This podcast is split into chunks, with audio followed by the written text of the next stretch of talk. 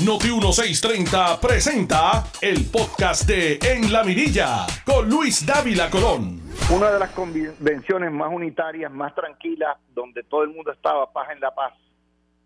Después del PNP eh, haberle caído a palos por divisiones al Partido Popular y al Partido Popular haber, no el Partido Popular, Jesús Manuel haber entregado eh, las nacionales con taxito, se formó el bollete y empezaron a caerse a palos unos y otros. Es normal para el PNP, donde el ideal no vale nada y las candidaturas es todo lo que vale. Ese es el signo, yo les he dicho a ustedes toda la vida que el partido más colonizado que hay en Puerto Rico es el PNP, pero ustedes no me lo creen. Todavía insisten en que el partido eh, tiene alguna esperanza. Vamos a ir a lo que hay. Esta mañana, Normando Valentín rompe la noticia de un tuitazo que Tomás Rivera Schatz mandó eh, contra lo que es eh, esencialmente Ramón Rosario, Iván Antonio y Rafa Cerame, que es el asesor, eh, fue el asesor de comunicaciones de Ricardo Rosselló y que actualmente asesora en comunicaciones al presidente de la República Dominicana y vive virtualmente en República Dominicana, viene a ver a sus hijos acá a Puerto Rico y le cayó a palo. Pero esa historia tiene un trasfondo. Y trasfondo comienza ayer. Ustedes saben que Jennifer González estuvo ayer también en Media Tours. Media Tours, que eh, es político partidista, mientras que el gobernador anda en otra cosa de Media Tours, con la cuestión esta de la paja mental de que si la obra, que si esto, que si lo otro, y entonces eh, a manga, está todo el mundo trabajando en manga de camisa, y tienen al del el del Col 3, y ustedes han visto, son dos estrategias totalmente distintas. Pero en esa visita que hace Jennifer González, donde no hubo representante del gobernador, estoy seguro, no por diseño, sino porque nadie tuvo la cabeza de enviar a alguien. Yo estoy seguro que si le envían a, a Alex y a Ferdinand, un representante del gobernador y ahí está la gobernadora, eh, ahí está la, comisionada, ese bureo no, es un careo fácil, te la compro, tráelo para acá. Eh, y en ese contexto, eh, Jennifer González, pues se repartió con la cuchara grande y estuvo allí y le dice, de hecho, en un momento dado le entrevistan y le preguntan sobre Ricardo Rosselló, si lo apoyaría, y la comisionada honradamente dice, no, no lo voy a apoyar. Eso es una confesión real de lo que siente, pero es una mentira de pata política, y ahorita vamos a analizar el por qué. Entonces hacen una encuesta y uno de los sondeos que salen y Jennifer González recibe el 81% de los votos frente del sondeo. A Pierluisi y dice eso lo mismo que dicen mis encuestas. Aparentemente yo no no no, no sé. Eh, Iván Antonio comenta lo que ocurre en el programa y ahí Tomás Rivera Schatz, que había pedido durante el fin de semana paz en La Paz y era el elder statesman y aquí hay que respetar a todo el mundo y este es el partido de todo el mundo, no se caigan a palos, de momento ha mandado un tuitazo, porque ahora son con la X, ¿no? Y prácticamente se le mentó la madre a Iván Antonio, a Ramón Rosario, Y a Rafa Cerame, que lo que hizo fue tuitear eh, desde República Dominicana, comentando, les dijo pelafustanes, los responsabilizó del chat, le dijo ustedes nadie los quiere. Bueno, ¿qué no les dijo? Típico tipo, ¿verdad? Ese, ese es tipo, tipo. Usted no le puede pedir al león que no ruja ni muerda. Esa es la naturaleza del león. Usted no le puede pedir a Pierluisi que eche para atrás. Esa es la naturaleza de un gobernador que está en, pleno eh, comando de su trabajo, de su primer término y quiere terminar. Usted no le puede pedir a Jennifer González que eche para atrás y que desista de sus aspiraciones si ese es su sueño. Eh, en ese contexto hay que entender la naturaleza humana y hay que entender los egos. Ahora, lo cierto es que el PNP, en un santiamén, en un espacio de 12 horas, hizo sal y agua una convención excelente de donde había euforia triunfalista y los llevó de lo sublime a lo ridículo y cayó en un intercambio verbal que lo amenaza contra la integridad de ese partido de todas partes. Y vamos a entender una cosa. El primer efecto es en la masa. los calentaste y entonces los tiras al frío. Eso causa más revuelo, más angustia, más ansiedad, más coraje con la masa electoral del PNP y más frustración. En cuanto a Jennifer González, que ha sido, como les dije, la mejor comisionada presidente que ha tenido Puerto Rico y que tiene unas aspiraciones, Jennifer González proyecta y ha proyectado durante los dos últimos años una enorme insatisfacción y coraje con la administración Pierluisi. Y ese es su compañero de papeleta, ese es el marido electoral de Jennifer González, se llama Pedro Pierluisi. Y esto me recuerda a la famosa obra de Gustave Flaubert, Madame Bovary, insatisfecha con su pareja, enamorada del ideal del amor y frustrada con lo que es, son parejas antagónicas.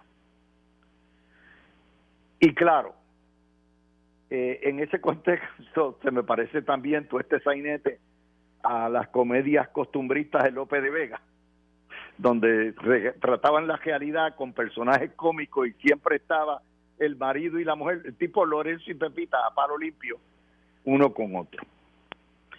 Pero lo cierto es que todo esto proyecta unas diferencias irreconciliables, ¿ok?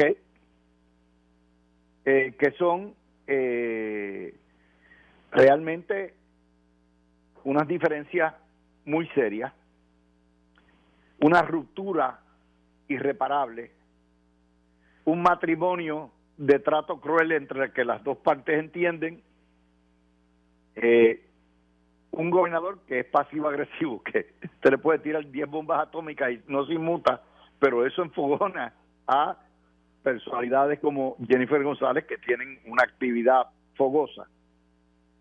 Y ciertamente eh, da espacio para el verbo ofensivo. Traidores, troyanos, fustanes, eh, insoportables. Vamos a entender lo siguiente, esto es la balcanización del PNP por candidatura, divisiones. Un PNP que ya está erosionado a 33%, un PNP que está a 5 puntos del independentismo, o sea que el independentismo está a 5 puntos del PNP, en un momento histórico donde la gente está apestado de los partidos, y un PNP dividido entre moros y cristianos, los que se fueron de dignidad y los que están, eh, entre republicanos y demócratas que no se soportan, entre pierluisistas, yenguistas, rosellistas y tomistas nuevamente. Eh, y ahí está. Y él, ahí entra el segundo paso de Jennifer González. Eh, decir que no va a votar por un Ricardo Rosselló, en primer lugar, todavía la candidatura de Ricardo Rosselló está en veremos. ¿Ok? De manera que están todo el mundo tirándole follones a la luna. Eso es lo primero. Y en segundo lugar, hay que entender también que todo esto viene porque la política como la naturaleza aborrecen el vacío.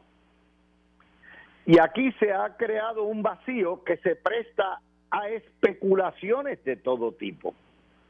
¿Cuál es el vacío?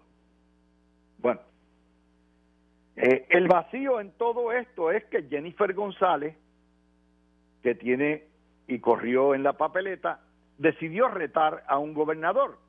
Lo puede negar, puede caerse de fondillo mil veces, pero es obvio que ella ya cerró la puerta a ser compañera del gobernador porque lo ha criticado más que lo que han criticado todos los populares juntos.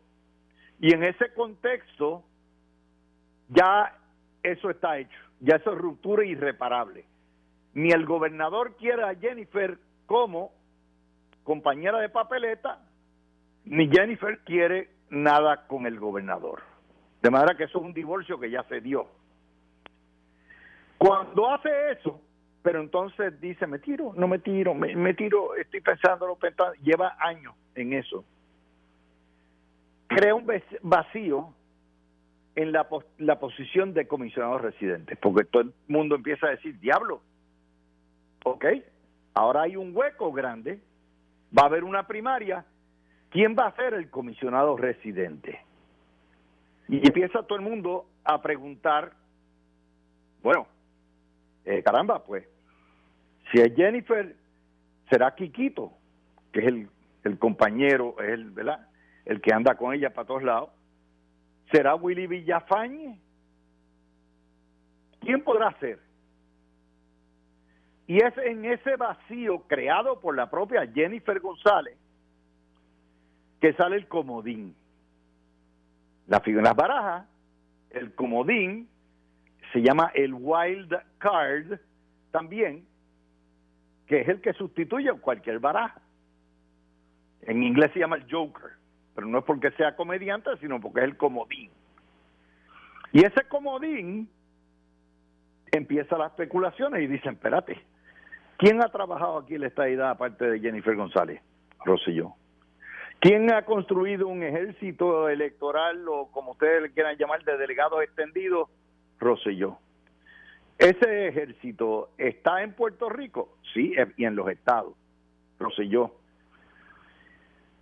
¿Qué, ¿Cuáles son las intenciones de Ricardo Rosselló? Nadie lo sabe, pero ciertamente, como todo político, nadie va a pensar que si su término y su puesto expira el 30 de diciembre, 31 de diciembre, que haya perdido todo su tiempo.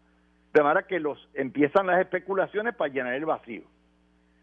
Y en esas especulaciones, que es legítimo, no es avanzar una candidatura, no es nada de eso. Entonces, dicen, Roselló tiene una iglesia. Roselló barre ante cualquiera si se tira. En el PNP, en el PNP, Roselló fácilmente, dos terceras partes del PNP son rosellistas y una tercera parte es totalmente antirrosellita desde los tiempos de su padre, que no importa cómo usted lo ponga. Y ahí es que empieza el juego, ¿verdad? Tomás se da cuenta de eso Tomás es el enemigo más acérrimo que tiene Rosselló. ¿Ok? Y dice, espérate, siendo Tomás como es, déjame cortarle las patas desde ya. Pero en vez de atacar a Rosselló, ataca, pues, a Ramón, ataca, que por cierto es asesor de y no de Rosselló, pero como estuvo en el chat, pues le saca todo el chat para abajo y todo lo que da, ataca a Iván Antonio, que es el, realengo por excelencia de la libre asociación, ataca a Cerame que anda por allá y usted dice, wow, pero esa es la manera de él atacar, indirectamente ataca a Rosselló y entonces saca un segundo tweet sacándole todas las cosas que no ha hecho Rosselló. Por lo tanto, el comodín, la baraja del comodín, que solamente surge por el vacío que ha dejado Jennifer González, y que Jennifer González ha dicho, con este no bailo, el segundo marido, dice, si me ponen a ese marido, yo no voy con él. Entonces, me perdona Jovín, pero esto es política, porque estamos hablando de compañeros en política. Ahí en ese contexto, el comodín se torna en el tema, no la convención, no los líos que hay en el Partido Popular y la reculada que tuvo que hacer Jesús Manuel, ni la poca vergüenza, ni el, tapujo que hicieron. No. Se torna el comodín en el tema y todavía el comodín no ha dicho ni una palabra. Lo que nos trae el próximo tema, que es un tema que toca Tomás Rivera Schatz y que amerita una discusión dentro del seno del PNP, porque ellos son los que quieren buscar la elección. Y es la viabilidad de Ricardo Rosselló como candidato.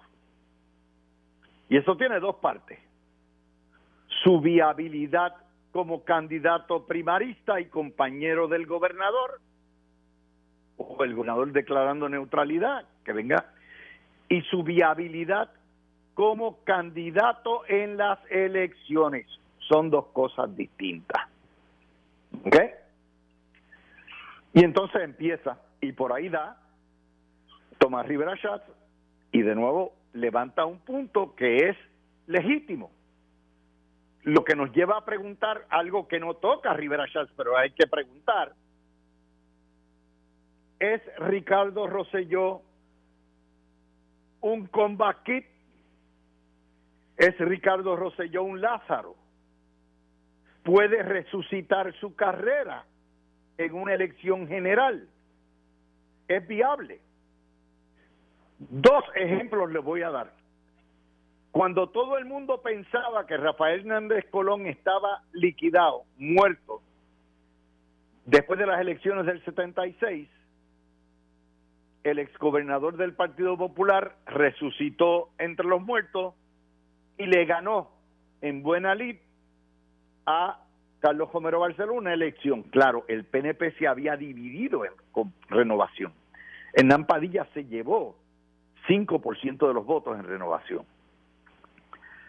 Y vino y ganó dos elecciones más. Rafael Hernández Colón estuvo tres términos. El segundo comeback kid, ¿verdad?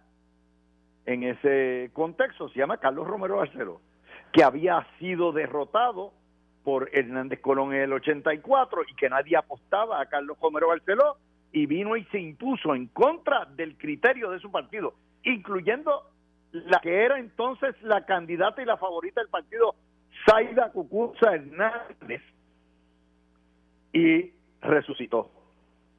Eso se llama el comeback Los Lázaros, los que reviven, los políticos que están muertos de momento y ¡pap! por X o Y resucitan. Y la segunda pregunta que tenemos que hacer no es, o es el Donald Trump del PNP. Y no, estamos hablando de Donald Trump de, criminal ni de inmoral, no, no, no. Donald Trump tiene una iglesia como la tiene Rosselló. Donald Trump tiene el mismo tamaño de iglesia en el Partido Republicano que tiene Rosselló. Dos terceras partes. Y todo el mundo apuesta y dice, y los propios republicanos, una tercera parte de el Partido Republicano es never Trumper, o sea, jamás over our dead bodies. Y la pregunta es si Donald Trump, no es la pregunta, todo el mundo sabe que Donald Trump va a ser el candidato, eso es certeza, va a ganar abrumadoramente con el 60% de los votos en las primarias contra los dos enanitos que corren contra él. Pero aún pareando con un muerto como es Biden, la gente dice, es imposible que gane. Es imposible que gane porque una tercera parte de su propia gente no lo quiere. Y encima de eso, cuando tiren todos los power, todas las minorías, todo lo que hay, no es viable electoralmente. De manera que hay que hacer la pregunta si Ricardo Rosselló en ese contexto es el candidato que tiene la secta y que tiene el partido, pero que una tercera del partido, parte del partido lo repele, y si él puede contrarrestar eso y convertirse en un ganador, o si se lleva por el sifón al partido. Eso son preguntas legítimas que tiene que hacerse todo el mundo en el PNP. Y decirla o mencionarla no es alta la traición, no es ofender a nadie. ¿eh? El PNP, si de verdad quiere ganar, debe presentar la mejor papeleta posible. Lo que me trae a lo que hay, que es el error de Jennifer González. Si de Jennifer González está tan segura que va a ganar por el 80% de los votos, que ella se atrevió ayer decir que aun cuando el partido la case con Ricardo Rosselló como compañero de papeleta, que ella no va a votar por Ricardo Rosselló. Está bien, eso es legítimo, eso está bien, pero tiene un pequeño problema los electores de Ricardo Rosselló no se comportan como electores tradicionales, son fervientes, leales y pasan factura. Y esos electores que son, póngale ahí, ¿cuántos fueron los que ganaron y lo, por el rating lo, lo llevaron como delegado? 120 mil, yo creo que son mucho más. Si el PNP tiene 450 mil electores, por lo menos, por lo menos, muerto la giza, 300 mil son conseguistas. Y si usted lo, le toca al gallo, usted va a pagar tarde o temprano. A lo mejor no en la primaria, pero te van a pasar la factura con creces en la elección. El PNP nunca ha aprendido que con las iglesias no se meten. Usted no cruza las iglesias. Por eso que tienen a dignidad allí. Y Rosselló, al igual que Trump, tienen una iglesia. Ese es el error. Tomás Rivera Schatz se puede dar el lujo de caerle encima a Rosselló porque Tomás Rivera Schatz va a presidir, o sea, aspira a presidir el Senado, él tiene sus senadores y él no depende para nada de los rosellistas para salir. Porque ya con una tercera parte del voto, una cuarta o, o un 40%, ya él está entra en los cinco sembrados que van a nombrar o los seis, los que fueran. Pero Jennifer González no. Ese es el problema que tiene Jennifer González. Y en ese contexto, usted no dice una cosa así, porque imagínese que el pueblo se la imponga, que los PNP se la impongan. Usted va a coger en una papeleta haciendo así, diciendo, estoy apesta, este tipo no voten, voten por el huevito, porque ese es el equivalente de decir, yo no voto por Rosselló, es decir, voten por el condenado huevito. Y eso la expone a ataques de alta traición. De manera que desde el punto de vista táctico y estratégico, ese tipo de declaración lo único que puede hacer es costarle votos pero yo entiendo por qué lo están haciendo, porque le quieren cortar las patas a cualquier ascenso de Ricardo Rosselló en su raíz. Entiendo perfectamente cuál es la táctica política. ¿verdad? El cáncer se mata desde el principio. No lo deja porque una vez se propague no va para ningún lado. Y eso pone a Pierluisi en una posición difícil. Y la posición difícil es, cáncer, ¿qué hago ahora? Con eso, cierro el primer video, voy para el segundo y volvemos con ustedes. Ya Tú escuchas el podcast de En la Mirilla con Luis Dávila Colón por Noti1630. De regreso, mis amigos, perdonen, eh, eh, pero los problemas técnicos tengo a los ingenieros trabajando eh, con la cuestión de la transmisión por radio y me tienen que escuchar por por aquí por teléfono y lo otro, no he podido trabajar en la computadora lo que es el Facebook, así que el segundo Facebook se los debo. Mire, muchos de ustedes se ponen histéricos porque ven esto desde el punto de vista de sus lealtades a candidatos. Mi deber es con ustedes decirle a ustedes la razón de las cosas, qué busca cada parte o qué yo entiendo, mi mejor entender de buena fe. Y en esto nadie tiene el monopolio de la verdad. Yo creo que hay razón en todos lados. Eh, la intolerancia muchas veces de todos los sectores, eh, pues eh, dejen que el sistema corra. Permitan que en ese sentido, que sea el electorado el que escoja sin insultos, sin necesidad. Obviamente votaron lo que es una enorme, una enorme oportunidad de ¿verdad? poner al, al, partido después de esa convención al frente y la ponen con los dimes y diretes y todo lo que hay. Ese es mi análisis. Yo tengo mi opinión y se las dije. Yo le dije, mira, aquí hay pro y hay con. Todo el mundo tiene derecho a aspirar. Hay, eh, obviamente, aquí Jennifer González eh, se ha creado un vacío y ha creado lo que son las condiciones de ruptura irreparable con su propio candidato, su propio compañero, Pedro Pierluisi, y obviamente ha dicho yo no estoy dispuesta a aceptar que me impongan otro como Ricardo Rosselló, porque no lo voy a aceptar. Eso es honrado, eso es honesto, pero tiene un costo político con lo que es la iglesia de Rosselló. ¿Cuánto va a ser? Yo no le sé decir, pero está ahí. Y esto no tiene, como yo les dije, yo sé y entiendo de dónde viene Tomás Rivera Chat y entiendo perfectamente es su estrategia. No comparto la táctica de caerle encima a los comentaristas porque el problema es entre él y Ricardo Rosselló, no es entre él y los comentaristas. ¿Por qué? Porque el deber del comentarista es comentar lo que hay. Aquí hay un vacío y hay un juego de candidatura y obviamente esa es la que hay. Así que entiendo eso perfectamente y entiendo también que Tomás Rivera Schatz no necesita absolutamente de los rosellistas absolutamente nada para ganar. Eso es así. Él se puede jugar esa maniobra. Jennifer González es un poquito más difícil porque los va a necesitar dos veces. Eh, así que en ese contexto, ese es mi análisis. Mientras tanto, tal como le dijimos ayer, obviamente, aquí Jesús Manuel Ortiz se metió el rabo entre los perros, digo, se metió el rabo entre las patas y retiró las sanciones a Tatito y a, la, a lo que es la mayoría parlamentaria del Partido Popular. Eso es recular, eso es ser ridículo, eso es ser un líder flojísimo, eso es ser buchipluma y eso es empastelar.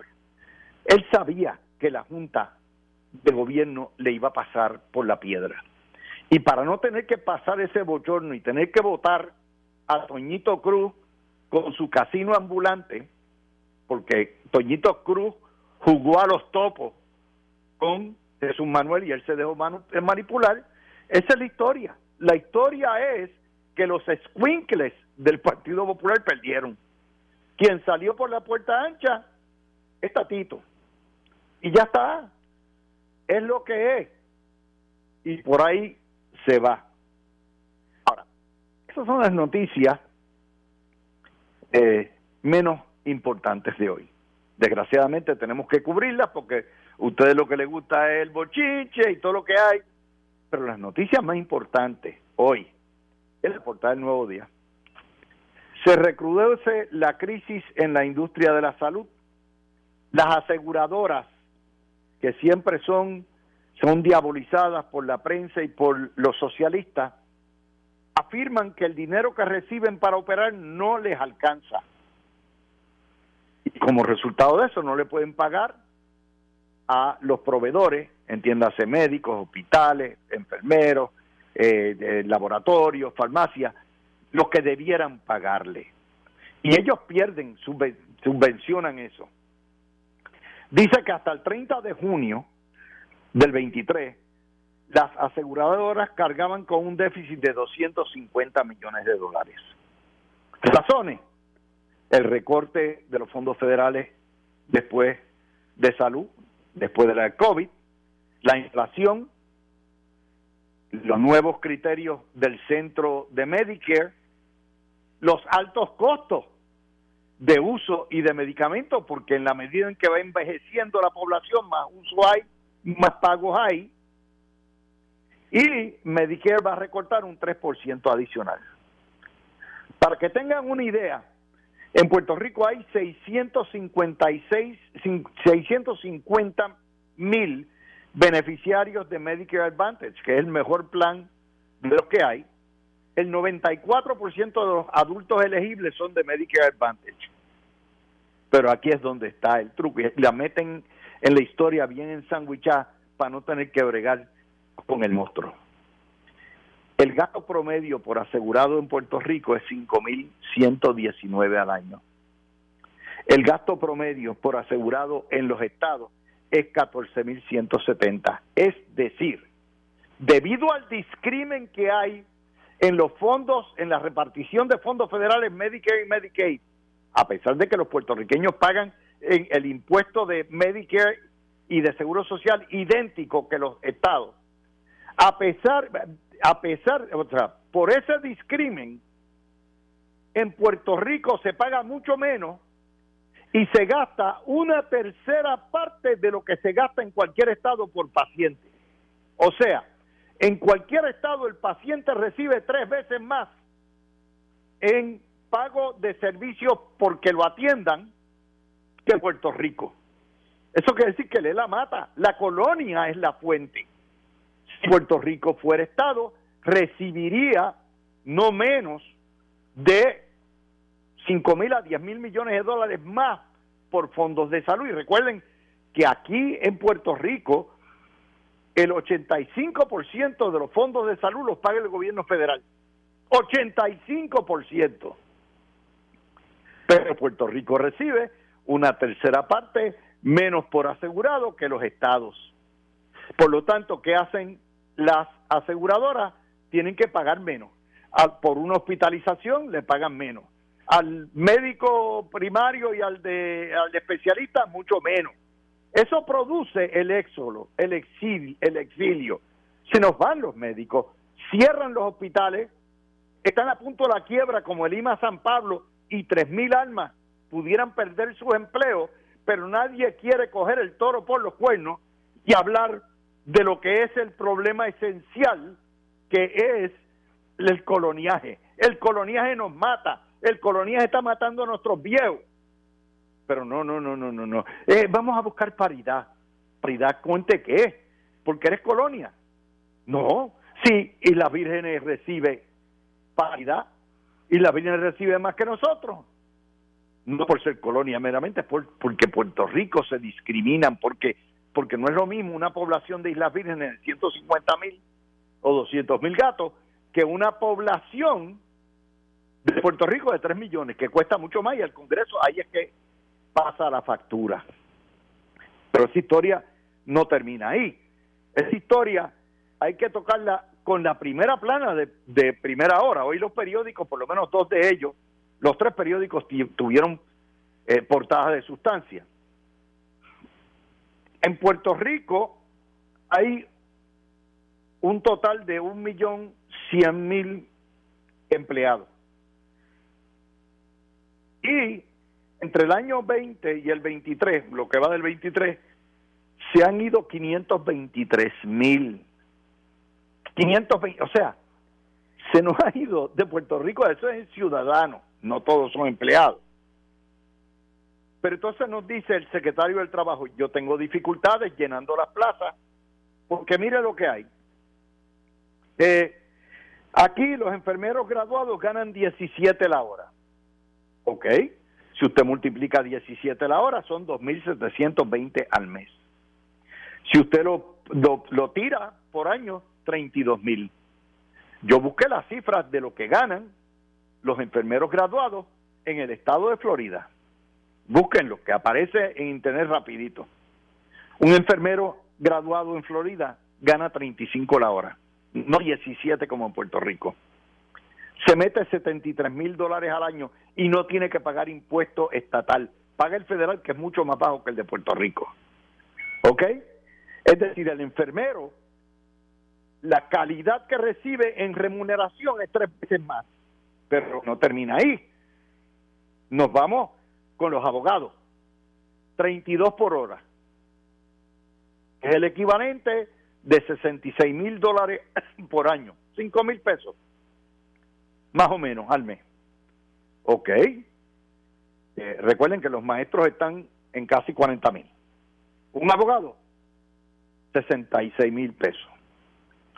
¿Cuánto gana un abogado en Florida?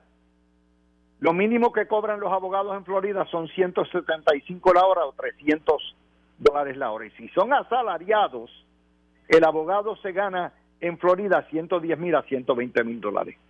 Es decir, el abogado que, cuya revalida de Puerto Rico no le sirve para Florida, tiene que revalidar en Florida, pero hay muchísimos puertorriqueños, compañeros, que hicieron, cogieron la Florida, eh, pasaron la revalida de Florida. Para empezar, se gana el doble, el doble en Florida de lo que es en Puerto Rico. Vamos a hablar de los ejecutivos, gerenciales, 16 la hora. 16 la hora, mi gente, es 2.500 pesos al mes. Los contables, 19 la hora. Por eso, y ahí es que empatamos con lo otro. ¿Cuál es el problema? El coloniaje. La gente se nos va, se nos van los jóvenes, no podemos reclutar porque en los estados se ganan tres veces más de lo que se gana en Puerto Rico. Y la gente dice, mi calidad de vida es mucho mejor, me voy a punto donde hay 6 millones viviendo en los estados y 3 millones atrapados en la ratonera del Estado Libre Asociado. Esa es la realidad, por eso son las noticias más importantes del día. Tú escuchaste el podcast de En la Mirilla con Luis Dávila Colón en Noti 1630.